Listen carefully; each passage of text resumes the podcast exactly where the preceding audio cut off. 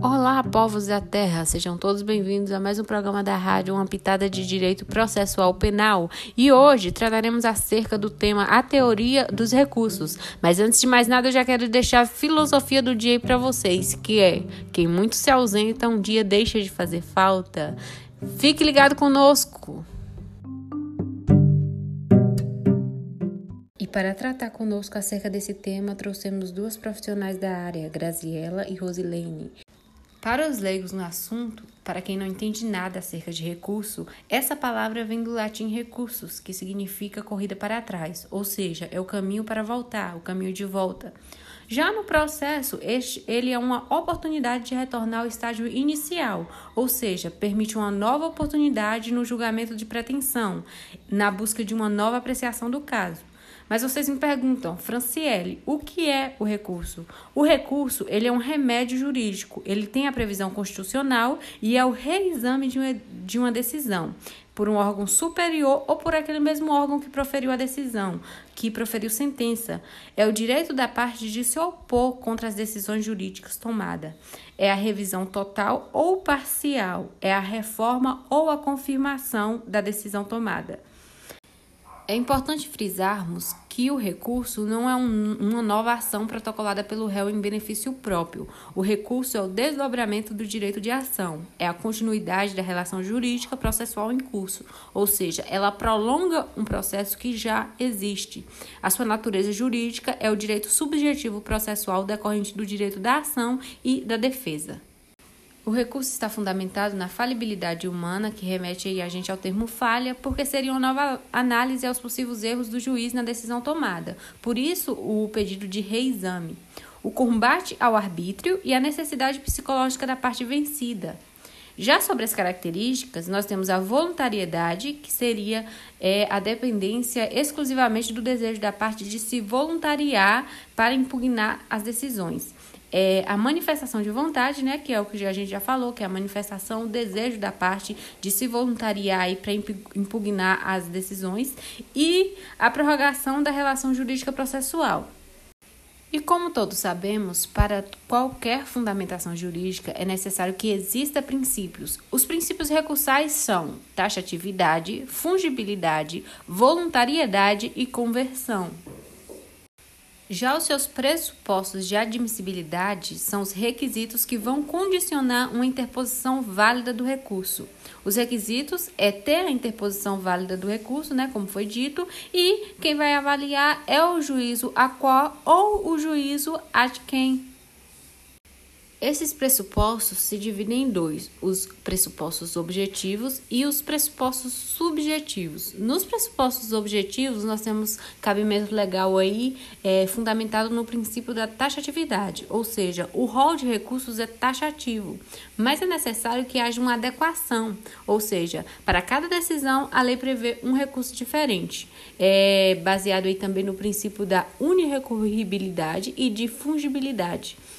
Os pressupostos objetivos precisam ter regularidade formal, ou seja, os recursos devem preencher a formalidade legal para ser recebido. É, a formalidade essencial é a motivação, como já foi citado anteriormente também. Falando da tempestividade, a contagem se inicia com a intimação. Vislumbramos assim. Se o primeiro ou o último dia do prazo não for um dia útil, esse prazo é prorrogado para o próximo dia útil subsequente. Dessa mesma forma, a contagem do prazo é a partir do primeiro dia útil seguinte à intimação. Acerca da legitimidade, qualquer uma das partes tem legitimidade para recorrer, seja ele o Ministério Público, o querelante, o assistente de acusação, o réu ou até mesmo o defensor. Basta somente ter interesse processual em obter a situação mais vantajosa. Porém, é necessário que se faça uma pauta aí, porque o Ministério Público ele tem um interesse em recorrer em favor do réu. Pessoal, não desliga o som, porque já estamos quase no fim. Só que não, eu sei que vocês estão amando essa aulinha aí de direito processual penal. E agora vamos tratar finalmente acerca dos efeitos. Bom, o recurso pode ter um ou mais efeitos. O principal deles é o efeito devolutivo junto ao efeito suspensivo. Por quê? Porque o efeito devolutivo é a regra e o efeito suspensivo só ocorre quando a lei indica. Porém, o efeito devolutivo ele é comum em todos os processos. O tribunal ele devolve o conhecimento da matéria impugnada. Contudo, é preciso frisar que tem também o efeito regressivo e o efeito extensivo, que não é regra que eles possam surtir esse efeito, porém podem ser sim um efeito do recurso. Acerca da extinção, temos dois tipos de extinção, a extinção normal e a extinção anormal. Nas, nos processos extintos, normalmente, eles ocorrem quando o recurso é julgado pelo órgão competente e quando o processo é processado irregularmente. Já na extinção anormalmente, ocorre quando esse recurso é feito antes do julgamento ou de forma antecipada. E pessoal, para quebrar um pouco o gelo e vocês respirarem um pouco dessa falação toda, e antes das minhas colegas profissionais da área do direito processual penal vim trazer um pouco desse entendimento aqui acerca do recurso no processo penal, eu vou colocar para vocês aí uma musiquinha para vocês curtirem antes delas sintonizarem aqui na nossa rádio uma pitada de direito processual penal. You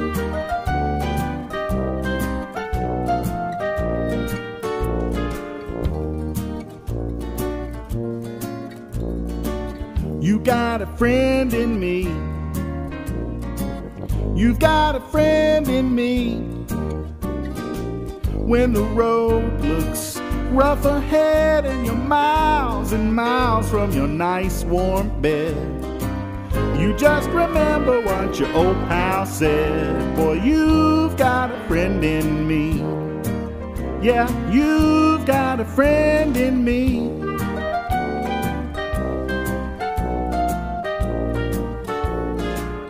You've got a friend in me.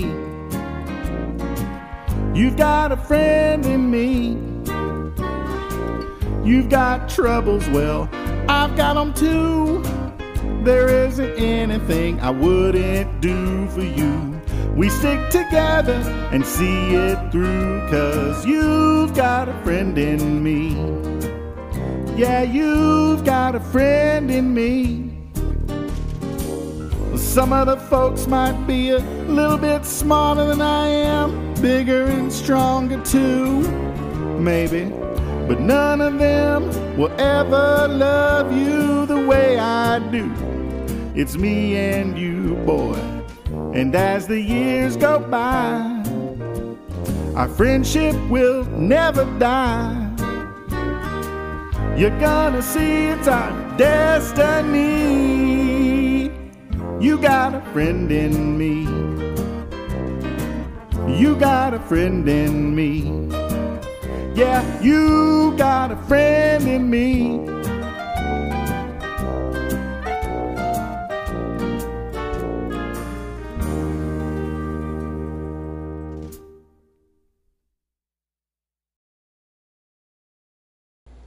E aí, amigos, vocês ainda estão aqui? É como diz a letra da canção, né? You got a friend in me.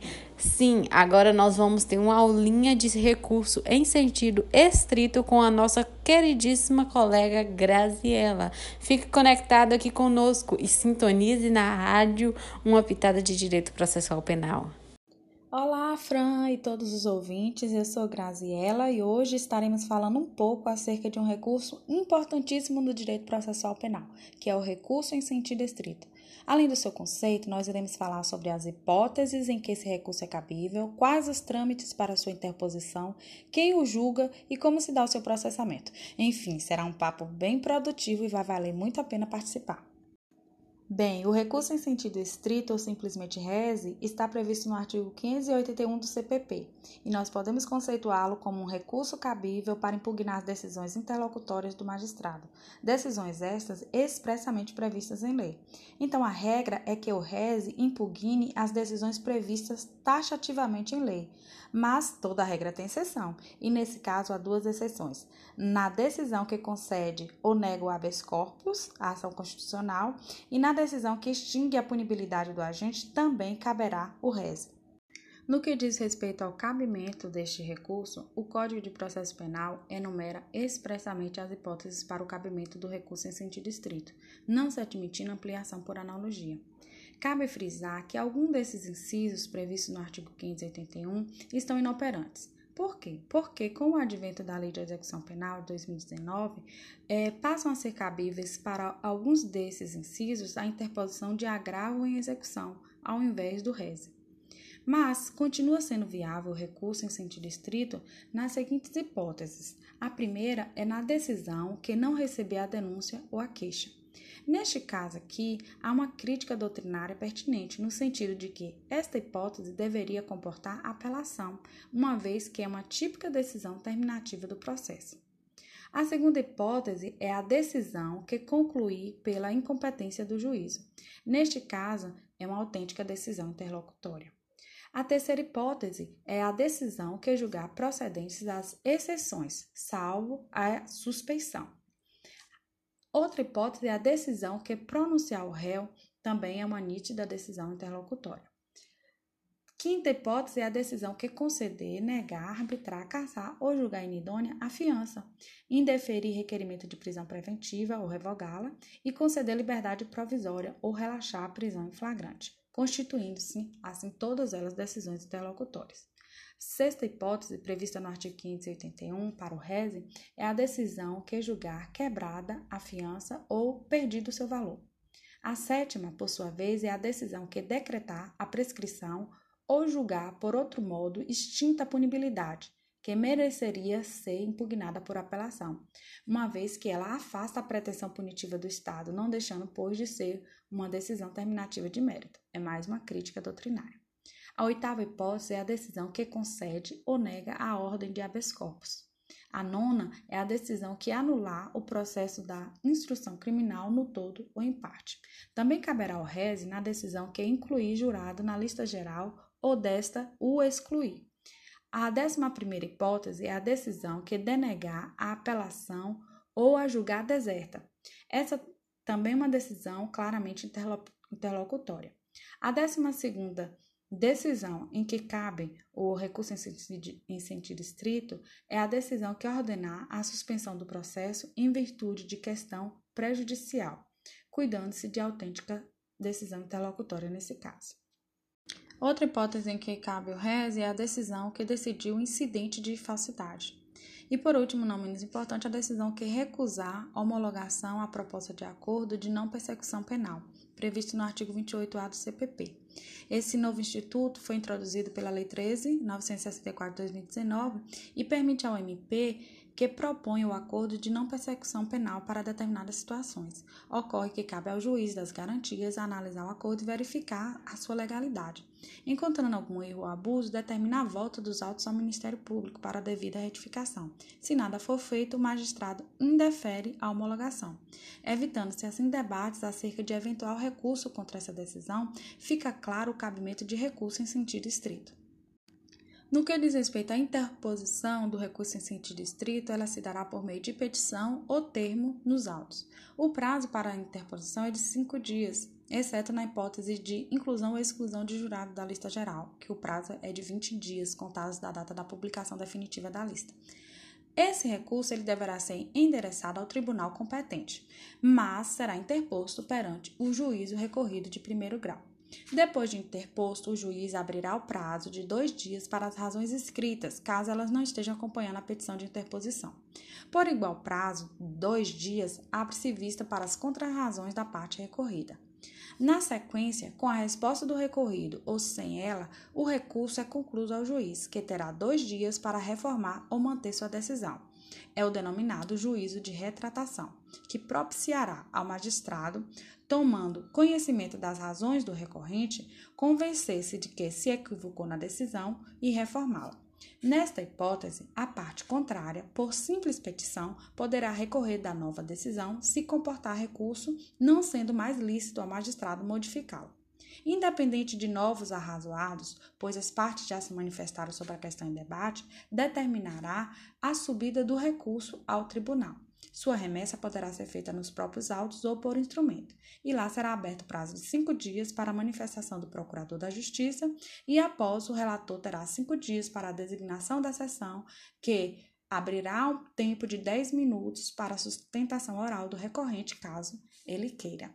É importante frisar que o recurso em sentido estrito, ele tem como regra o efeito meramente devolutivo, Excepcionalmente, ele tem efeitos suspensivos nos seguintes casos: contra a decisão que considera perdida a fiança, contra a decisão que denega seguimento à apelação ou a considera deserta, ou contra a decisão que considera quebrada a fiança somente na parte referente à perda da metade do seu valor. O indeferimento do segmento do recurso em sentido estrito comporta a interposição de carta testemunhável. Muito obrigada, queridíssima Graziele, por estar disponível aqui hoje para tratar conosco acerca dessa teoria aí dos recursos. E quem ainda aí não apelou para acabar, não desligue o rádio. Mais uma vez eu friso a vocês, não apele, porque agora nós vamos tratar acerca da apelação com a nossa queridíssima Rosilene. Amiga, solta o verbo aí, vamos? Olá, boa noite, tudo bem, Fran?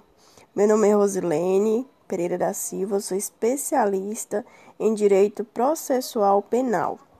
Fui convidada neste podcast uma pitada de Direito Processual Penal para explicar sobre o recurso de apelação no Código de Processo Penal, assim como sua previsão legal no artigo 593 do CPP, bem como seu conceito, espécies, cabimento, interposição e processamento. Ainda irei mencionar outras hipóteses de apelação específica disposta no artigo 416 do CPP, que são a sentença de pronúncia e sentença de absolvição sumária. Para conhecermos os recursos de apelação, é necessário conhecer o seu conceito, pois o recurso de apelação é cabível contra decisões definitivas que julga extinto o processo, apreciando ou não o mérito, a fim de julgar as decisões por definitivas. De igual modo, é possível dizer que o recurso de apelação vai devolver o processo ao tribunal em sede de conhecimento de toda a matéria, ou seja, irá modificar parcial ou total a decisão do recurso que será devolvida à segunda instância. Para adentrarmos mais ainda na explicação, é necessário saber a sua previsão legal no artigo 593, incisos 1, 2 e 3 do CPP e suas alíneas de A a D. Pois ao que trata este recurso, ele refere-se a um rol de recurso exemplificativo, possuindo caráter subsidiário e sendo apenas residual. O que convém dizer que os casos que não cabe recurso em sentido estrito serão passíveis de apelação. Ainda convém mencionar que na apelação encontramos as suas espécies total e plena, parcial e limitada, sendo que a total e plena ela ocorre na impugnação à integridade da decisão, e a parcial limitada ela irá atacar pontos importantes da decisão. Desta forma, é necessário indicar os fundamentos de interposição, sendo importante delimitar o objeto do apelo para que toda sua matéria ela não seja reformulada. Ainda nessas hipóteses de apelação, vislumbra dizer que o Ministério Público não pode limitar o apelo amplo em suas razões recursais. Somente o advogado possui tais prerrogativas. Quanto às hipóteses de cabimento, os prazos serão de cinco dias, conforme o artigo 593 do CPP. Diante deste artigo, temos o inciso 1, que refere-se às decisões terminativas de mérito, tanto para a sentença condenatória ou absolvitória. No inciso 2, cabe os recursos os casos que não são regidos pelo RESE, tratando-se de uma apelação supletiva. Quanto ao inciso terceiro, refere-se sobre as decisões do Tribunal de, do Júri, de modo que o CPP trouxe para o Código a sua motivação para interpor o recurso de apelação. O que é importante aqui, de fato, é manter o duplo grau de jurisdição e que não deve ser impugnado apenas por mero conformismo. As alíneas desse inciso de A a D deixam expresso a sua fundamentação legal e que é preciso deixar claro aqui que é preciso e é necessário garantir a soberania dos vereditos.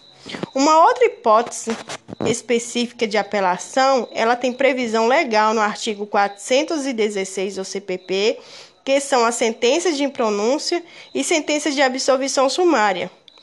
A interposição de apelação ela é feita por petição escrita ou termos aos autos. A previsão ela vem expressa no artigo 578 do CPP e o prazo será de cinco dias.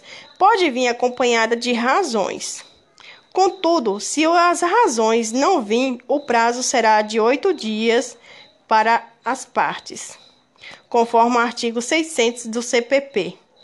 Contudo, é importante citar que o assistente de acusação que não for habilitado, o prazo será de 15 dias. Ainda no processamento da apelação, o prazo será de cinco dias contados a partir da data da intimação, onde será feita através de petição e termos aos autos, mas será direcionada ao juiz de primeiro grau e é necessário estar presente todos os pressupostos que regem o processamento. Neste sentido, as partes, autora e ré, terão um prazo de oito dias. É importante citar que no recurso de apelação não tem efeito regressista, mas terá efeito devolutivo e suspensivo, somente nos casos de sentença condenatória e sentença absolutória imprópria. E a sentença absolutória própria, ela não terá efeito suspensivo. São os casos de absolvição direta. Muito obrigada, queridíssima Rose. Você brilhou, como sempre, está sempre disponível aqui para nós na rádio. Quero agradecer mais uma vez a excelentíssima doutora Graziella e não posso deixar de citar aqui também a nossa orientadora Isabela. Muito obrigada por todos os ensinamentos durante esse tempo. Obrigada a todos vocês ouvintes. Eu sei que vão ficar com gostinho de quero mais, mas a nossa rádio volta no próximo semestre com uma pitada de direito processual penal. Boa noite e até a próxima.